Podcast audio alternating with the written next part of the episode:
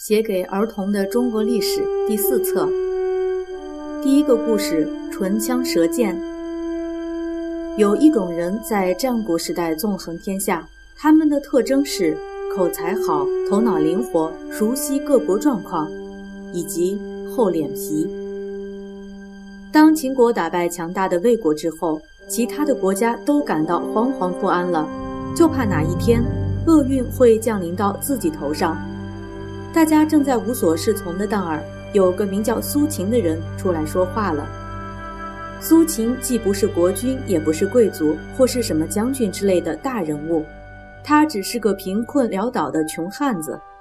苏秦告诉六国的国君说：“你们六个国家怕什么呢？你们都在秦国的东边，为什么不从南到北连成一条纵线，合力对付西边的强秦呢？大家彼此约定好。”谁遭受秦国的攻击，其他国家必须立刻出兵援助。苏秦的建议被六国采纳了，这就是历史上有名的合纵策略。苏秦有位同学叫张仪，也是个穷汉子，他却跑到秦国去，告诉秦王如何破坏六国的同盟，让秦国有机会和东边的国家分别签订友好条约，连成一条横的关系。突破南北合纵的阵线，张仪的办法也就是历史上有名的连横策略。看到这里，你一定想知道，到底最后是合纵赢了还是连横赢了呢？不过先别急，看下去便知道结果了。苏秦年轻时为了求富贵，非常用功读书。他曾经跑去见秦王，告诉秦王，如果按照他的谋略。便可以征服其他六国。不过秦王懒得理他，苏秦花光了旅费，只好衣衫褴褛地回到家乡。没想到妻子嫂嫂看见他落魄的模样，竟然对他非常冷淡，连饭都不想给他吃。他的父母也责怪他游手好闲，不务正业。苏秦愤怒之余发愤苦读，有时累得想打瞌睡，就用铁锥扎自己的大腿。扎到血流不止也不在乎。终于有一天，他觉得可以再出去试试自己的能力了。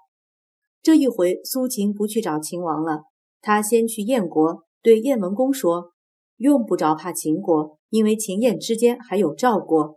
燕国不和赵国友好，却把土地献给远方的秦国，是不明智的做法。应该和赵国联合，共同抵御秦国才对。”燕王觉得很有道理，就给苏秦备妥礼物，请他去和赵国联络。苏秦对赵军说：“中原六国土地比秦国大五倍，军队比秦国多十倍，为什么要怕秦国呢？如果大家订立盟约，一同抗秦，秦国就被孤立了。”赵国的国君被说动了，立刻给他一百辆马车、一千斤金子、一百双玉璧、一千匹绸缎。请他去完成联盟的约定。于是苏秦先后向韩、魏、齐、楚的国君分析了联盟的好处以及不联盟的危险，因此大家都被他说服了。公元前三三三年，六国正式签订合纵盟约，并且公推苏秦为纵约长，把六国相印都交给他。当苏秦威风凛凛的车队路过自己的家乡时，他的家人一起跪在地上，连头都不敢抬。苏秦感慨地说：“富贵和贫贱真是大不相同啊！”苏秦靠着一张嘴巴说服了各国国君，得到了空前的富贵，而他的同学张仪却潦倒不堪。张仪去见魏王，魏王没用他；跑到楚国，没见到楚王，反而遭到别人诬告，说他偷了一块玉璧。结果被打得遍体鳞伤，差点没命。回到家里，妻子很难过。张仪却说：“只要我的舌头还在，前途就没有问题。”张仪知道同学苏秦已经飞黄腾达，一定能帮他一点忙，于是前去拜访苏秦。没想到苏秦却摆出一副倨傲的样子，并且嘲笑他说：“没有真才实学的人，我怎么帮忙呢？”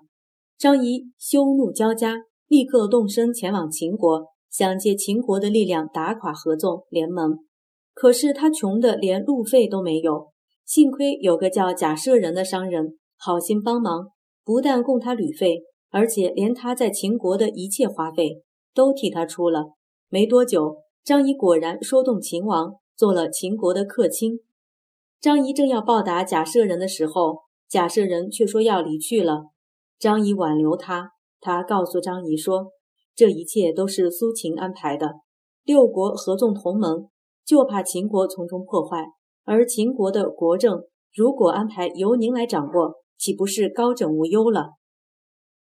张仪恍然大悟，便慨然允诺说：“好，你回去告诉苏秦，只要他担任相国一天。”我就尽力劝阻秦王不出兵，战国七雄居然被一对师兄弟左右了好一段时间。苏秦在位的时候，秦王果真没有大举侵略。不过张仪的连横策略倒是进行得很顺利。秦国首先表示愿意归还从前占领魏国的七座城市，但附带条件是魏国必须脱离合纵。魏国经不起诱惑，便同意脱离了合纵。后来苏秦被人害死。张仪就更加活跃了。张仪跑到楚国，对楚怀王说：“如果楚国和齐国绝交，秦国就送还六百里的土地给楚国。”结果，楚国贪图要回失地，真的和齐国断交了。张仪又跑到齐国，告诉齐王说：“秦和楚已经结成兄弟之邦，齐国若不和秦国结交，恐怕将来会后悔的。”齐国痛恨楚王背信，于是也心动了。张仪一看诡计得逞，便不打算把土地还给楚国。楚怀王一怒，就率军攻秦。这时，秦国便约了齐国军队一起大败楚军，并且还多占了六百里土地。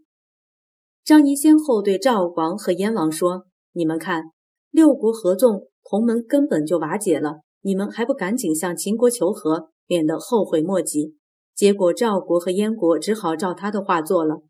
后来，当齐国发现原来张仪是用欺诈的手段骗得各国团团转，使大家都上了他的大当，立刻约了好几国联合攻秦，并且悬出重重的赏金，要活捉张仪。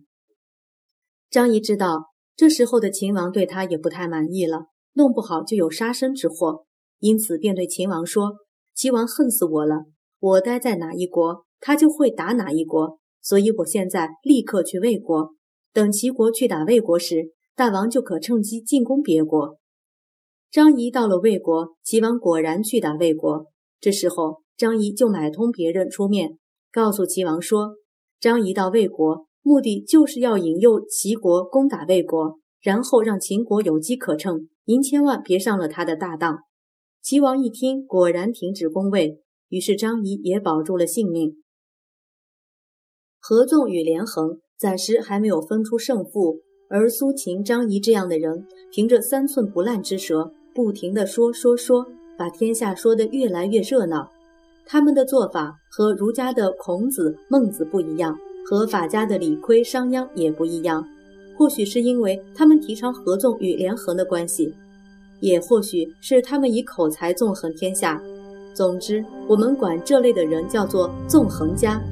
他们有几种特征，你可以记住：口才好，头脑灵活，熟悉各国的背景。另外还有一样，厚脸皮。说来听听，你觉得苏秦、张仪这对师兄弟和孙膑、庞涓有什么不同？你觉得战争能解决问题吗？如果不行，为什么有那么多人想打仗呢？是为了利益、权势，还是为了正义、和平呢？